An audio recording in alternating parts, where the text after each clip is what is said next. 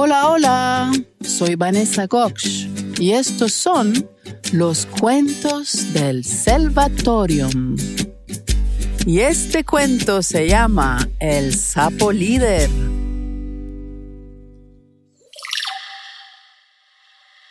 Entonces, unicornio, sapo, leopardo y chita. Había una vez un sapo que vivía en una cueva oscura, húmeda, fría, comiendo solamente cucarachas. Pobre sapo. Ese sapo, ¿y sabes qué? Ese sapo había heredado el alma de un unicornio. Un unicornio que se había portado mal. Y se volvió sapo en la próxima vida. Pero era un unicornio, noble, de corazón brillante, de hábitos fantásticos, acostumbrado a caminar en el arco iris, a trotar en las nubes, a comer flores de oro. Y ahora estaba dentro del cuerpo de un sapo comiendo cucarachas. Entonces este sapo, algo en él le decía que no estaba bien donde estaba. Y dijo, no, no es posible. Yo no me puedo quedar en esta gruta mojada y negra. Tengo que salir. Y él no era el único sapo. En esa gruta vivían como 47 sapos vivían ahí. Y eran todos familiares de él. Y cuando él dijo, yo, yo no quiero vivir más en esta gruta comiendo cucarachas, todos los otros sapos lo miraban como un loco y decían, ¿Cómo es posible que tú quieras salir si esta es la única vida que conocemos? Hace generaciones que estamos viviendo aquí los sapos felices comiendo cucarachas. Siempre hay comida. Aquí no llegan las serpientes a comernos. Aquí no llegan las zarigüeyas a comernos. Estamos súper seguros. No vayas allá afuera. Nadie sabe cómo es allá afuera. Es súper peligroso. No lo hagas. Pero el sapo ya había tomado su decisión y una noche sin luna se atrevó a salir de la cueva. Ya las estrellas alumbraban un poquitico y eso para él ya era como si hubiera sol, porque estaba acostumbrado a una oscuridad tan oscura. Salió caminando, caminando por ahí y wow, de una vez descubrió cosas fantásticas el olor de las flores nocturnas, el olor del pasto mojado, la sensación del viento contra su piel rugosa, cosas increíbles sentía. Y toda la noche exploró y en vez de comer cucarachas comió luciérnagas y babosas luminosas y se sintió muy feliz. Ahí andaba gozando cuando de repente el cielo empezó a aclarar porque venía el alba y él no tenía ni idea del alba. ¿Qué es el alba? Pues cuando el sol sale, que primero uno ve un poquito de luz así. Y eso lo preocupó mucho, se asustó bastante, porque rápidamente se volvía más y más y más luminoso, más y más luminoso. Y él empezó a buscar un escondite, empezó a buscar un escondite y ya estaba corriendo como un poquito loco cuando se tropezó con una pata peluda. Y cuando miró para arriba, una enorme fiera lo estaba mirando. Era la chita, que para un sapo es un animal gigante. Y la chita le dijo, ¡eh, cuidado, sapo! No te tropeces contra mi hermosa piel de chita con tu rugosa caparazón. Y el sapo, pues, disculpa, disculpa, es que soy un sapo perdido. Necesito esconderme, ayúdame. Viene el alba, el día. Yo no puedo soportar el calor del sol. Me secará, me secará, me secará y me moriré. Necesito un hueco. Pero ¿cómo te voy a ayudar yo si soy una chita? Yo no estoy acostumbrada a compartir con sapos, ni sé dónde viven ustedes, ni me interesa. Déjame en paz. Era una chita un poquito pretenciosa y con pocas ganas de ayudar, ¿verdad? Pero el sapo era muy insistente. ¡Ay, por favor, por favor! Es que, mira, es que yo vivía en una cueva y solo comía cucaracha, pero no me gustaba. Entonces yo salí, quería algo más para mí, para mi vida. Quería buscar otras cosas fantásticas. Ayúdame. La chita, al oír ese discurso, se conmovió un poquito porque a la chita también le gustaban cosas bellas, las cosas bellas, las cosas buenas, las cosas hermosas. Bueno, está bien, Sapo, ven, ven. Te voy a mostrar un lugar que yo conozco que de pronto te puede gustar. Pero apúrate porque ya el amanecer viene. Y la chita lo llevó a la quebradita del sol, se llamaba la quebradita del sol, una hermosa quebradita que reflejaba el sol todo el día porque no tenía muchos árboles alrededor. Y ahí había una pequeña cueva debajo de una cascadita. Chita le dijo, mira, métete ahí, ahí no entrará el sol. Uy, gracias, gracias, hermana Chita, gracias, hermana Chita. Chao, nos vemos mañana. ¿Cuál nos vemos mañana? dijo la chita.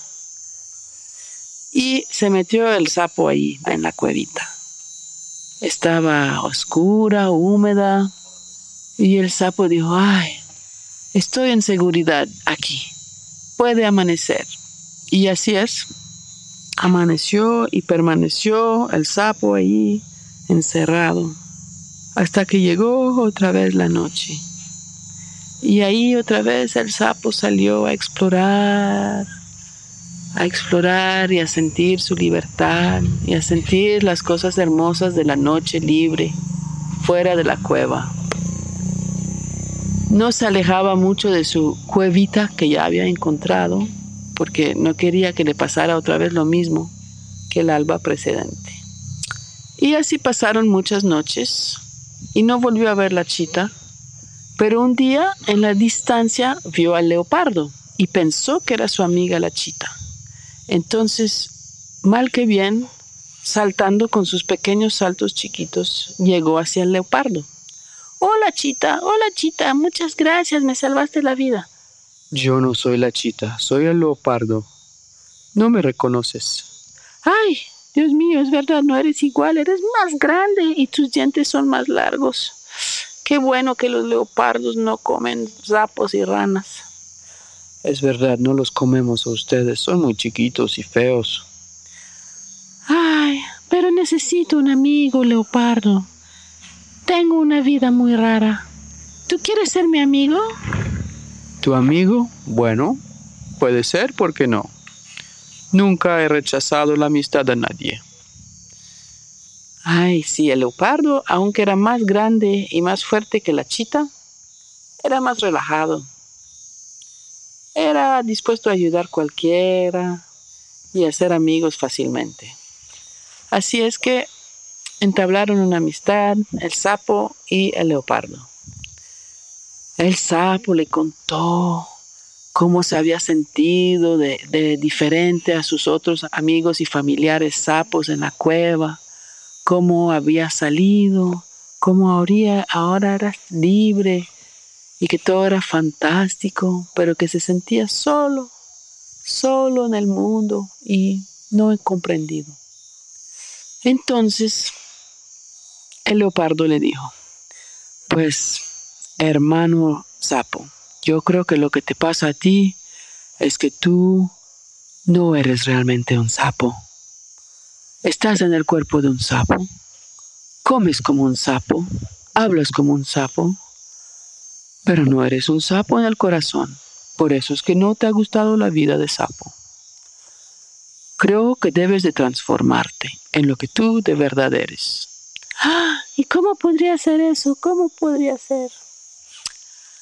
Pues eso solamente te lo puede decir el búho blanco, el búho más viejo de todo el bosque el que se sabe todos los secretos. Ay, ¿dónde está ese búho? Pues en el árbol más alto, en la rama más alta. Ay, ¿y cómo yo, una ranita, un sapito de nada, voy a ir a hablar con un búho en una rama alta? Mmm, no sé. eso es verdad, muy difícil. Pero ahí te la dejo. Es tu misión. Y bueno, todas las noches el sapo, pensando cómo ir a hablar con el búho, pensando, pensando. Hasta que vio desde detrás de su cortina de agua en la cueva, vio que en el día había unos pequeños animales que se llaman ardillas, que suben a los árboles, pero vivían de día y él vivía de noche. No podía pedirles el favor. Y después vio que había otros pájaros nocturnos, búhos, había muchos búhos. Entonces empezó a interpelar a los búhos. Oye, búho, búho, yo soy la rana aquí abajo, búho, búho. Y los búhos lo miraban chistoso. Quiero ir a ver al búho grande, el búho blanco, el que vive en la rama más alta. ¿Cómo hago? Llévame, llévame. ¿Y qué vas a hacer por mí? Le decían los búhos siempre. ¿Y qué vas a hacer por mí? le decían los búhos. Y él pensaba, ¿y qué puedo hacer yo por un búho? ¿Qué piensas, Alicio, que podría hacer un sapo por un búho? Decirle dónde hay comida desde abajo. Sí, entonces le ocurrió, le llegó una voz así, desde el más allá, mostrarle dónde hay comida desde abajo. Entonces el sapo dijo, claro, los búhos comen ratones. Yo le voy a decir dónde viven los ratones y exactamente a qué hora salen a hacer chichi.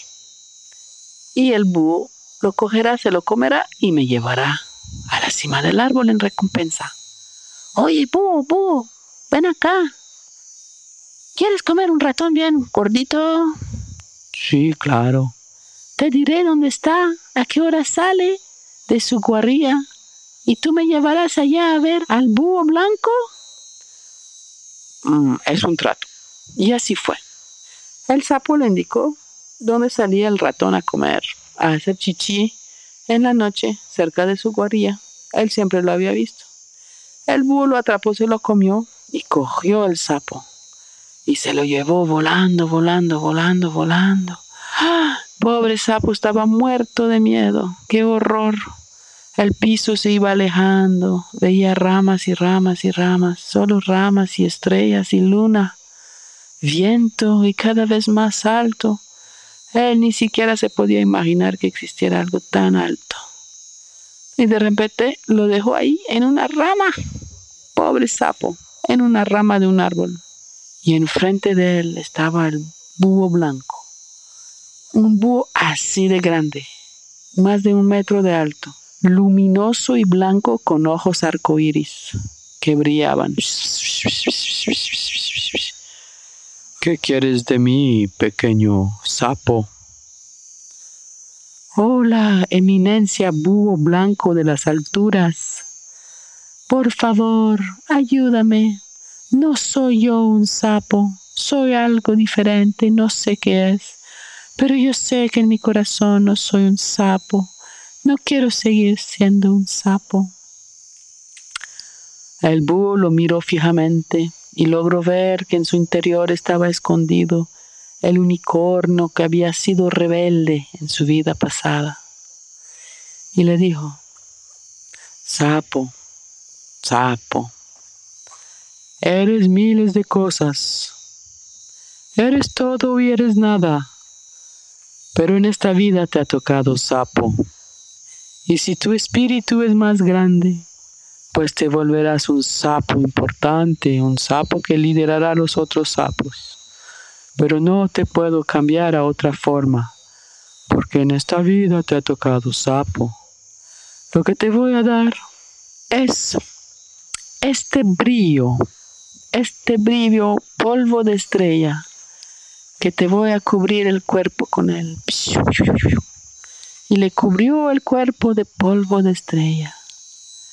Y este polvo de estrella te ayudará en momentos difíciles y te dará fuerza y te protegerá de las enfermedades y de las culebras. Pero por favor, ahora baja y vive tu vida de sapo.